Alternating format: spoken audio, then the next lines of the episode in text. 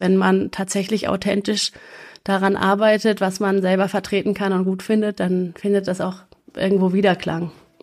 Auf eigenen Wegen. Das ist der Podcast rund um die Themen kreatives Business und Selbstständigkeit von der Gründerwerkstatt Neu-Delhi der Bauhaus-Universität Weimar.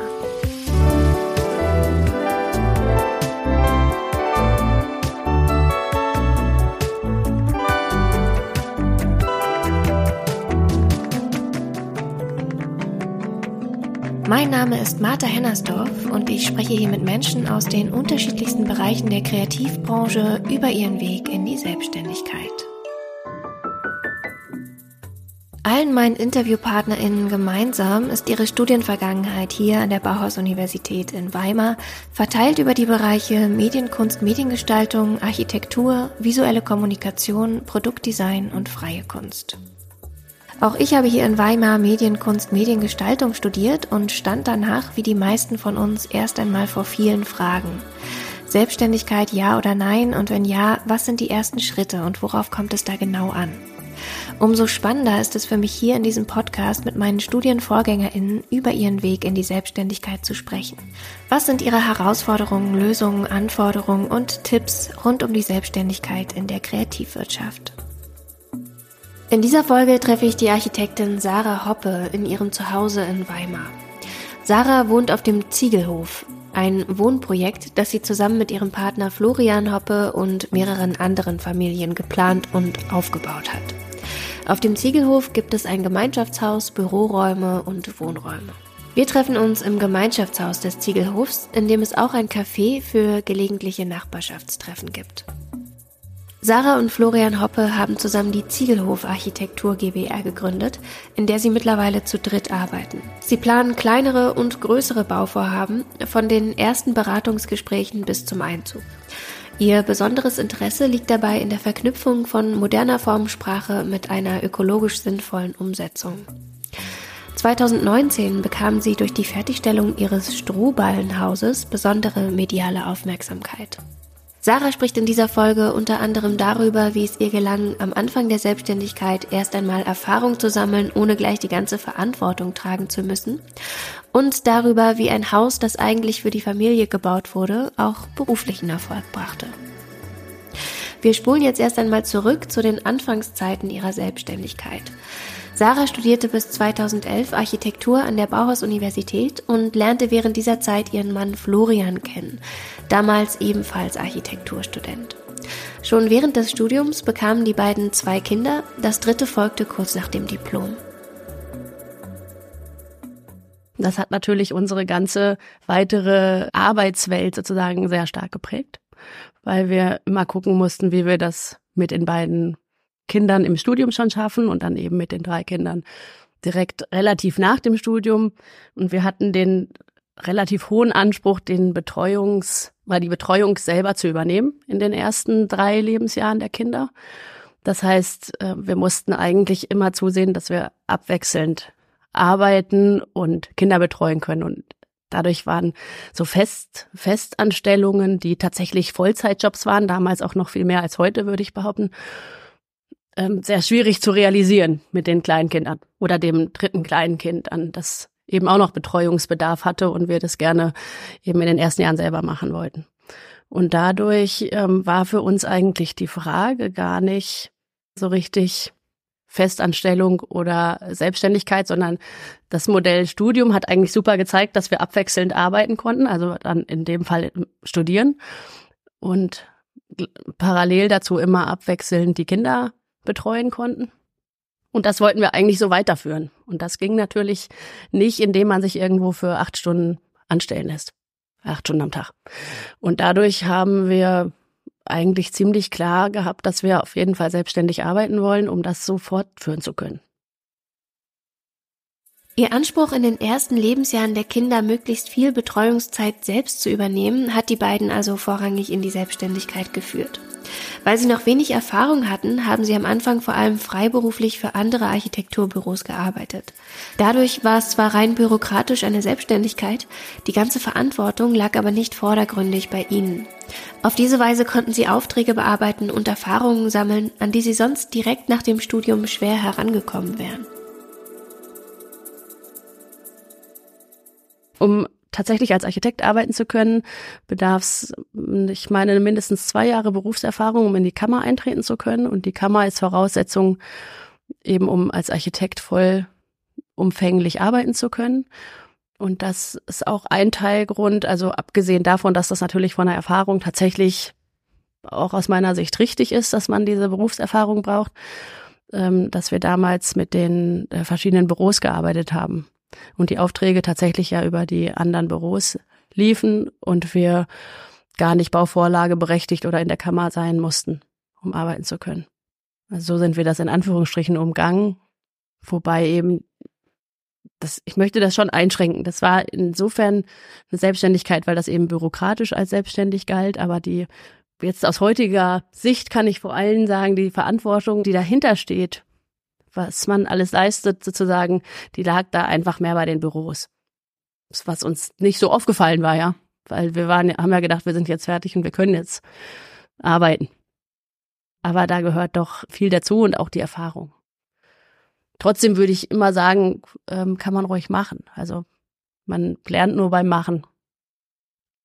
Also kann man ruhig wieder anfangen, mit wenig Erfahrung loszulegen. Aber ich fand ähm, auch aus heutiger Sicht den Weg, mit erfahrenen Büros zu arbeiten, ziemlich gut. Das habt ihr dann quasi so lange gemacht, bis ihr das Gefühl hattet, okay, jetzt habt ihr erstmal genug Erfahrung für den Anfang? Na, das ähm, geht natürlich ein bisschen ineinander über, wenn dann Aufträge kommen, wo man sagt, okay, das äh, könnt ihr eigentlich schon mal eigenverantwortlich machen und irgendwann ist dann auch der Punkt, wo man sagt, gut, da können wir auch gleich den Vertrag mit den Bauherren machen. Ist dann mehr oder weniger schleichender Prozess, würde ich sagen. Also da ist nicht, ähm, okay, ab heute machen wir jetzt alles nur noch selbstständig, für, sondern äh, man kann immer noch zusammenarbeiten. Und wir ähm, arbeiten auch tatsächlich noch mit einem erfahrenen Architekten auch heute noch zusammen. Den haben wir 2015 kennengelernt, eigentlich, weil wir auf der Suche waren nach einem anderen Büro, auch mit dem wir vielleicht zusammenarbeiten können oder für das wir arbeiten können. Und das hat sich zu einer sehr, sehr guten Zusammenarbeit entwickelt. Und es ist jetzt aber nicht mehr so, dass er die, die Aufträge annimmt und an uns ab äh, weiter vergibt sozusagen, sondern je nach Auftrag entscheiden wir, wer den Auftrag annimmt und wer dann sozusagen Hauptbearbeiter ist und wir arbeiten uns gegenseitig zu. Also es hat sich eigentlich sehr gut entwickelt. Was waren denn so die Schwierigkeiten am Anfang für euch? Also die Schwierigkeit bestand vor allem darin, Geld zu verdienen. Tatsächlich äh, bares Geld zu haben. Und wir waren ja nun dann sehr schnell auch nach dem Studium eine fünfköpfige Familie und haben das tatsächlich rein finanziell nicht stemmen können. Wir waren angewiesen auf äh, Leistungen einfach vom Staat, dass der uns unterstützt weil wir mit den Kindern natürlich auch nicht voll arbeitsfähig waren und durch die wenige Erfahrung am Anfang sozusagen nicht Wahnsinnspreise machen konnten und irgendwie gucken mussten, dass wir überhaupt Fuß fassen in dem Bereich und auch die Erfahrung überhaupt sammeln, die man dann braucht, um wirklich selbstständig arbeiten zu können. Und dadurch ähm, ist das natürlich toll im Sozialstaat Deutschland, wo man da die Möglichkeit hat, dass man Leistungen dazu bekommt, also insbesondere wegen der Kinder. Es gibt ja verschiedene Möglichkeiten, was man da alles an Fördermöglichkeiten vom Staat bekommt oder an Unterstützung. Und dann ging den Leistungen von Bildung und Teilhabe über ein Wohngeld. Und das ist dann ja schon in Anführungsstrichen eine geringe Unterstützung, die, glaube ich, viele Familien in Anspruch nehmen. Und jetzt mittlerweile können wir zum Glück einfach von dem leben, was wir erarbeiten. Wie lange hat das gedauert? Der Wendepunkt kam eigentlich mit der Idee des Projektes Ziegelhof hier. Da sind wir mit damals drei Familien, mittlerweile fünf Familien zu einem Gemeinschaftsprojekt angetreten und brauchten, oh, das ist jetzt die Frage. Ob das davor bis dahin tatsächlich ging, das weiß ich gar nicht mit der Unterstützung. Kann schon sein. Doch Wohngeld hatten wir in der Zeit noch. Das heißt, wir mussten dann aber kreditfähig werden, damit wir hier überhaupt das Haus bauen konnten. Und um das, den Kredit zu bekommen, brauchten wir natürlich ein gewisses Gehalt, was wir der Bank vorweisen konnten. Und das hat die Selbstständigkeit definitiv nicht hergegeben. Also wir konnten mittlerweile ganz gut davon leben, aber nicht zahlentechnisch hat das natürlich nicht für einen Kredit gereicht. Und deshalb habe ich mich dann doch nochmal anstellen lassen, damit wir einfach ein regelmäßiges Einkommen hatten, was dann so weit, so viel war, dass wir davon einen Kredit bekommen konnten oder damit einen Kredit bekommen konnten. Das war dann ein Halbtagsjob, sozusagen eher als Zuarbeit oder als ähm, ja so eine solide Grundfinanzierung für die Familie und für den Kredit und Das habe ich dann für knapp fünf Jahre, glaube ich, nochmal im Anstellungsverhältnis tatsächlich erarbeitet. Auch mit mehr oder weniger vielen Stunden. Die Kinder waren ja mittlerweile alle irgendwie in ihren Einrichtungen und tagsüber auch unterwegs. Dadurch ging das überhaupt vom Lebenskonzept sozusagen. Und es war, muss ich gestehen, auch eine sehr gute Zeit. Ich finde zwar angestellt sein nicht so toll oder nicht das, nicht mein Hauptwunsch. Ich bin froh, selbstständig zu sein, aber um die Erfahrung einfach, wie andere Büros arbeiten und sich da einfach auch, ja, man hat ja die ganze Zeit ähm, im Prinzip Beratung oder man lernt. Und das ist auch ziemlich gut. Also da kann ich jetzt gut auf Projekte zurückblicken, die einfach nicht in meinem Namen stattgefunden haben, wo die Verantwortung eine andere war und wo ich trotzdem sehr viel machen konnte und tiefe Einblicke hatte. Im Endeffekt ja die ganzen Jahre, also alles, was man arbeitet, egal ob selbstständig oder im Büro, ist natürlich immer eine gute Grundlage. Umso mehr man an Erfahrung sammelt, desto mehr weiß man fürs nächste Projekt, was man vielleicht noch bedenken kann. Vermute, man lernt nie so wirklich aus, weil die Projekte immer anders sind und doch wieder neu erarbeitet werden müssen oder teilweise zumindest die Grundlagen. Aber das war schon hilfreich, einfach in andere Büros, in andere Strukturen zu gucken. Mm, die Entscheidung, die Anstellung wieder aufzugeben, wie kam die dann? Durch den Bau von unserem Haus haben wir eigentlich doch ziemlich viel Pressewirksamkeit erreicht, was vorher gar nicht unsere Absicht war, aber es hat sich dann so entwickelt, dass es eben dann doch sehr bekannt wurde. Und wir, denke ich, im Rahmen oder im Raum von ökologischem Bau sehr weit sehr bekannt geworden sind oder also zumindest in dieser gewissen Nische sozusagen doch Ansprechpartner für verschiedene Leute und Baugruppen und Projekte. Und dadurch wurden die Aufträge natürlich dann auch mehr und so viel, dass mein Mann die mehr oder weniger alleine nicht mehr schaffen konnte und mit den Aufträgen natürlich auch das Geldvolumen sozusagen gewachsen ist, was wir zur Verfügung hatten und dadurch konnte ich dann die Aus ähm, Anstellung wieder sein lassen. Konnte wieder ganz in die Selbstständigkeit gehen und mittlerweile sind wir seit über einem Jahr zu dritt mit ähm, unserer Mitbewohnerin im Strohhaus. Wir haben ja mit zwei Familien gebaut und da sind wir drei Architekten in der Bauherrschaft sozusagen gewesen gleichzeitig und das hat sich sehr, sehr, als sehr gut entwickelt und es ist einfach ein sehr tolles gemeinschaftliches Leben und mittlerweile auch Arbeiten. Projektentwicklung ist seit Studienzeiten ein Hobby von Sarah und Florian. Sie haben sich gerne unsanierte Häuser angeschaut, die kurz vor dem Verfall waren und haben Ideen gesponnen, wie man diese Häuser wiederbeleben könnte. Doch ihre Ideen scheiterten meistens am Geld, bis sie sich mit Freunden zusammenfanden, um gemeinsam eine Gruppe von unsanierten Häusern am Rand von Weimar zu kaufen. Die Weimarer Wohnstätte, das kommunale Wohnungsunternehmen in Weimar, gab eine Ausschreibung heraus, wo sich interessierte Käufer mit Nutzungs- und Sanierungskonzept bewerben konnten. Solche Konzepte zu verfassen hatten die beiden die Jahre zuvor schon ein paar Mal geübt. Sie bekamen den Zuschlag und kauften die vier Häuser mit damals drei Familien. Mittlerweile wohnen fünf Familien auf dem Grundstück. Im Planungsprozess kam es zu der Idee, ihr Haus als Strohballenhaus neu aufzubauen. Das Haus, was wir damals, nachdem wir sozusagen entkernt haben und aufgeteilt haben, da hat sich herausgestellt, dass die Häuser in sehr verschiedenen Zuständen eben sind und wir, wie ich ja schon gesagt habe, wenig Geld zur Verfügung hatten und auch nicht, noch nicht kreditfähig waren zu dem Zeitpunkt, haben wir gesagt, ach, wir nehmen das kaputteste Haus, weil wir uns zum einen wahrscheinlich als Architekten ganz gut vorstellen konnten, dass wir daraus trotzdem ein Wohnhaus bauen oder das umform, umbauen können zum Wohnhaus. Und weil das natürlich unserem Geldbeutel am angepasstesten war. Und das Haus, ähm, was wir dann nutzen wollten oder was wir für uns ausbauen wollten, war so groß, dass da noch eine zweite Familie mit rein konnte, die wir dazu gefunden haben sozusagen.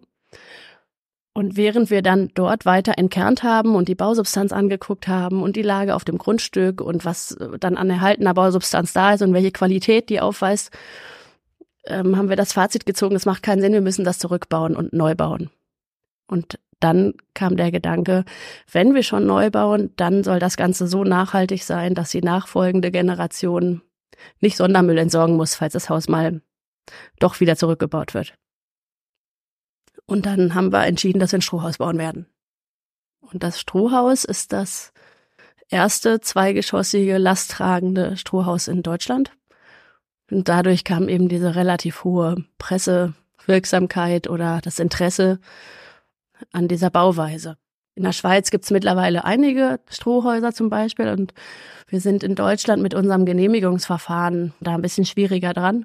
Ich denke, das ist der Hauptgrund, warum es in Deutschland so wenig verbreitet ist. Weil Strohhäuser in Deutschland noch sehr selten sind, bekam das Projekt medial viel Aufmerksamkeit. So wurden auch neue Kunden auf sie aufmerksam. Im Endeffekt war das tatsächlich ein großer Meilenstein oder ein Bekanntheitsgrad und das haben dann schon andere Leute mitbekommen, dass es uns gibt überhaupt. Man, schaltet ja jetzt nicht auf Werbung, nur weil man als Architekturbüro irgendwo agiert. Genau, und das war dann ähm, ganz gut vor allem, weil das tatsächlich ja die Leute anspricht, die ich auch gerne berate oder für die ich auch gerne baue. Das heißt, ähm, es war eigentlich immer der Plan, dass wir ökologisch bauen wollen. Strohballenbau war da nicht total im Fokus, aber auch nicht total abwegig. Aber genau das hat sich dann eher mit unserem eigenen Haus so ergeben. Vor allem Flo ist eben in diesem Strohbereich sehr aktiv und ist auch da jetzt bei der Uni mit der MFPA zusammen in, einer, in einem Forschungsprojekt tätig, die eben den Baustoff ein bisschen genauer unter die Lupe nehmen, damit das Genehmigungsverfahren in Deutschland hoffentlich auch ein bisschen einfacher wird. Und dadurch ist er natürlich an die ganz aktuellen Dinge total angebunden, ist gleichzeitig im Vorstand vom Fachverband für Strohballenbau und ist da halt tatsächlich mehr oder weniger in Deutschland der Einzige, der da zum lasttragenden Strohballenbau so der Ansprechpartner ist. Und das wirkt natürlich dann auch nach außen, beziehungsweise da kommen Anfragen zu uns, die spannend sind und auch toll. Ich persönlich baue eigentlich oder sehe einfach das Bauen im Bestand als ganz, ganz wichtigen Punkt, auch im Sinne der Nachhaltigkeit. Und das wäre eher mein Steckenpferd, als neu zu bauen auf der grünen Wiese. Das, was eben an bestehenden Gebäuden da ist, davon haben wir ja einen Haufen in Deutschland und eben auch nicht mehr alle unbedingt intakt. Und dass man die zum Teil energetisch aufwertet natürlich, aber auch den heutigen Ansprechen einfach gerecht wird. Da ähm, sehe ich einfach viel, ja, ein großes Arbeitsfeld und finde ich selber toll, mit dem Bestand umzugehen, die alten Häuser anzugucken. Was kann man da machen? Und wie könnte man es umnutzen. Und es ist ein bisschen andere Bauweise, weil man nicht sozusagen vorher alles durchplant und dann hinstellt, sondern im Endeffekt passiert beim Bauen eigentlich immer Unvorhergesehenes und man macht was auf, weil man es äh, neu machen will und stellt fest, dahinter ist gar nichts mehr oder kann eben immer irgendwie zur Überraschung kommen und ist aber spannend. Und man ist eher so tatsächlich und nicht ganz so verkopft im Vorfeld sozusagen, sondern auf der Baustelle und guckt, was macht man jetzt. Und das würde ich behaupten. Also ist auch schon im Studium eher meine Richtung gewesen. Ich habe dann Diplom am Lehrstuhl für Denkmalpflege gemacht. Das finde ich einfach toll. Also ich persönlich so. Dadurch ist der Strohbau für mich gar nicht ganz so vordergründig, weil das ja eher der Neubau ist, wenn man lasttragend Strohballenbau will. Ist aber, finde ich, wenn man den neu baut, tatsächlich eine sehr, sehr gute Alternative, soweit das Grundstück das hergibt. Das ist wirklich schön, dass das Haus, das ihr für eure Familie eigentlich gebaut habt, dann auch beruflich so erfolgreich für euch war. Genau, das ist eigentlich, ähm, haben wir einfach das gemacht, aus voller Überzeugung, was wir gut finden für uns. Und wir waren ja, wie gesagt, zwei Familien und haben das als richtig empfunden. Und ich glaube, da liegt eigentlich auch ein bisschen ähm, die Lösung, dass wenn man tatsächlich authentisch daran arbeitet, was man selber vertreten kann und gut findet, dann findet das auch irgendwo Wiederklang. Waren denn die vielen Reaktionen von euch auch so erhofft oder erwartet? Also sagen wir mal andersrum, wir haben das Haus nicht gebaut, damit wir Aufträge kriegen, sondern tatsächlich für uns als Familie oder für unsere Familien. Aber ein bisschen gehofft haben wir natürlich, dass das dann auch ähm, dazu führt, dass man dann hm, wie nennt man, ein Leuchtturmprojekt oder also irgendwie ja was macht, was andere Leute sehen. Mittlerweile ist Ihr Architekturbüro auch überregional Ansprechpartner zum Thema lasttragender Strohballenbau.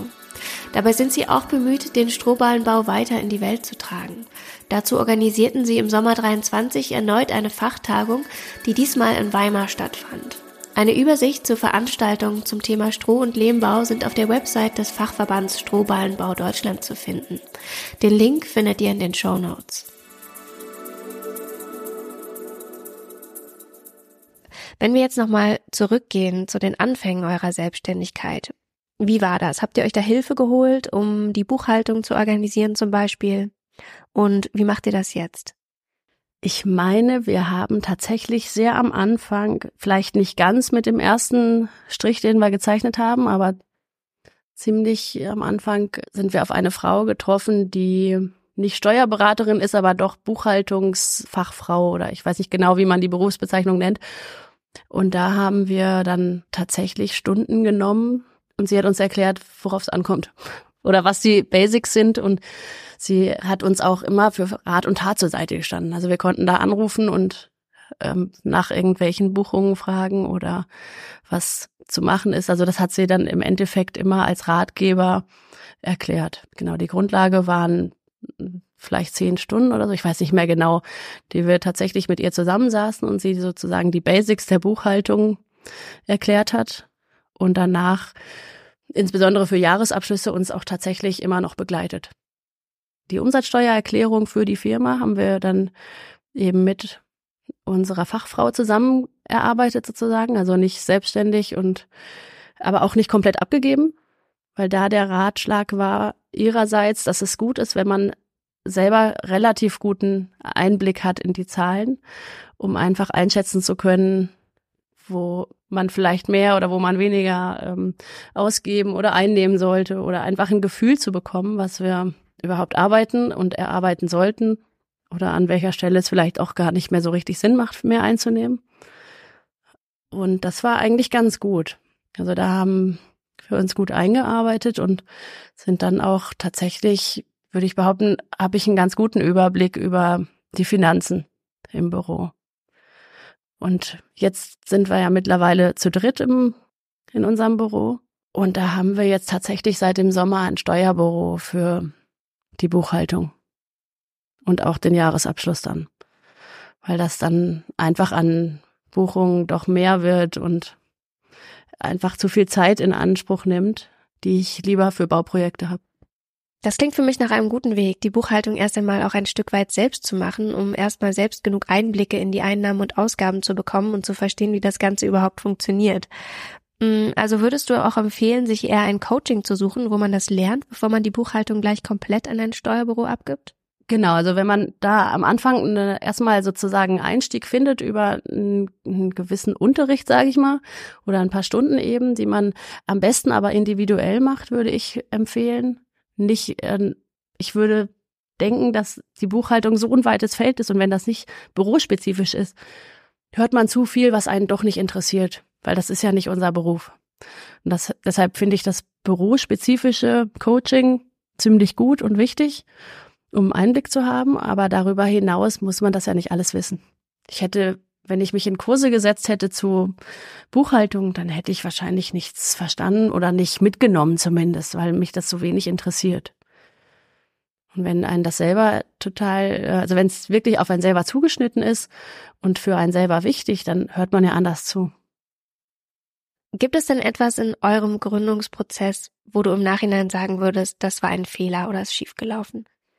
ich könnte, kann eigentlich nicht von Fehlern sprechen. Natürlich sammelt man seine Erfahrungen, aber ich bereue nichts, wo man denkt, das war jetzt ein total falscher Schritt. Was natürlich auch rückblickend und auch natürlich zwischen, ja, in den Situationen schon extrem war, dass wir wirklich sehr, sehr wenig Geld hatten. Es ist jetzt kein Fehler, ja, kein Geld zu haben, aber das muss man, also der Prozess hat bei uns sehr lange gedauert. Uns wurde am Anfang gesagt drei Jahre und ich denke aber auch dadurch, dass wir viel ähm, eben Teilzeit eigentlich ja gearbeitet haben, durch die Kinder war der auf jeden Fall länger. Und das ist schon eine ziemlich lange Durststrecke eigentlich. Hast du Tipps für Studierende, die sich selbstständig machen wollen im Architekturbereich?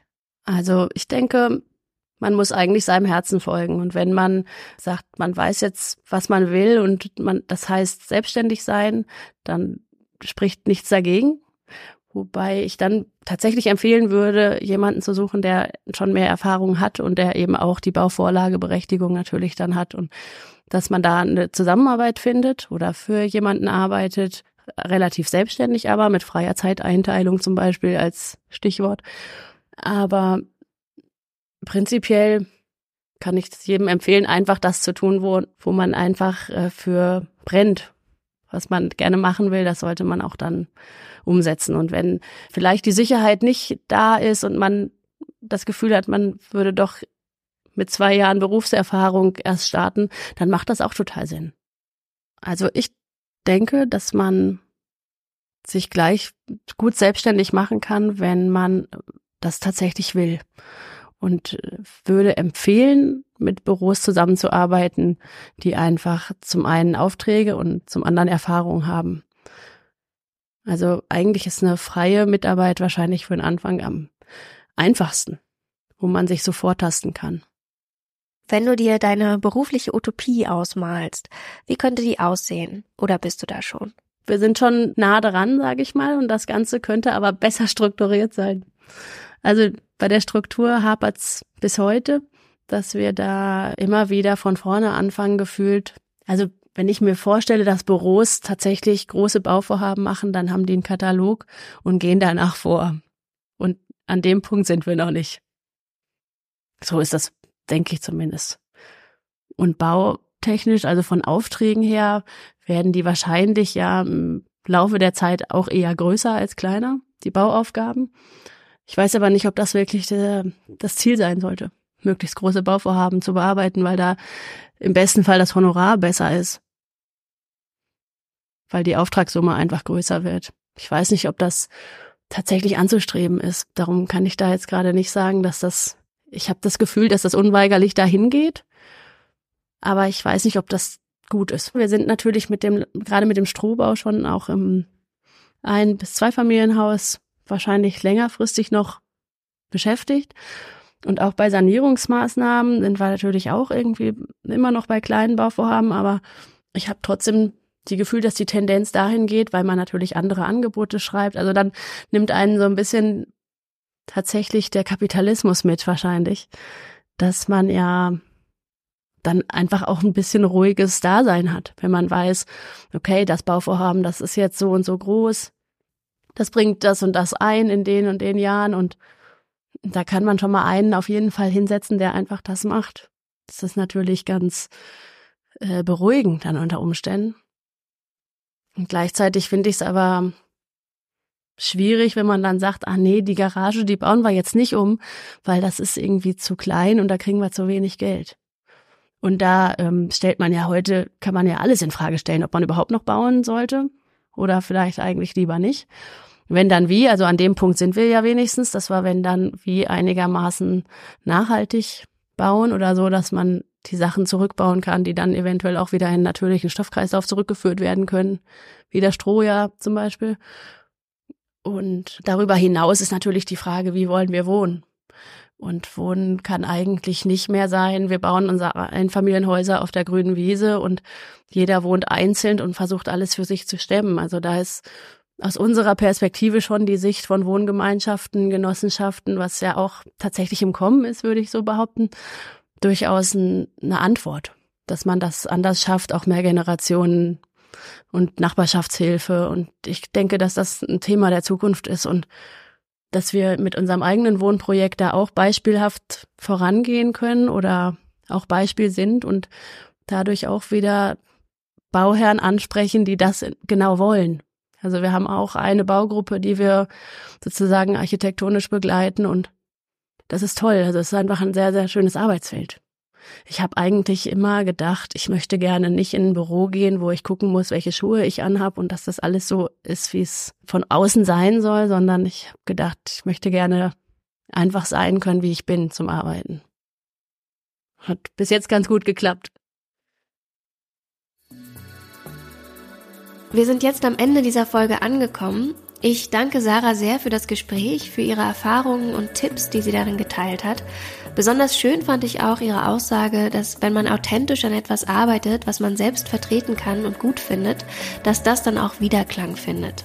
So war es ja in ihrem Fall mit dem Strohballenhaus, das nicht nur ihrer Familie ein neues Zuhause gegeben hat, sondern auch zu ihrem beruflichen Erfolg beigetragen hat. Ihrem Tipp, dem eigenen Herzen zu folgen und das zu machen, was man wirklich will, ist sie definitiv selbst nachgekommen und ich finde es schön zu sehen, dass das auch so gut funktioniert hat. Wichtig fand ich außerdem Ihren Tipp, vielleicht die ersten Jahre nach dem Studium zu nutzen, um in freier Mitarbeit bei etablierten Architekturbüros zu arbeiten, um erst einmal Erfahrungen zu sammeln und an Aufträge heranzukommen.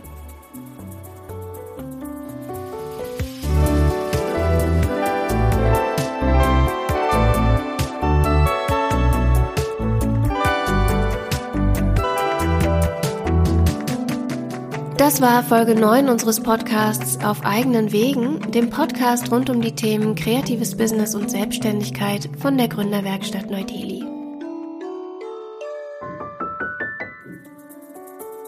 Wenn ihr Studierende, Alumni oder Mitarbeitende der Bauhaus-Universität seid und euch selbstständig machen wollt, dann kommt doch gerne mal hier im Neu-Delhi vorbei und nutzt unsere Beratungs- und Unterstützungsangebote.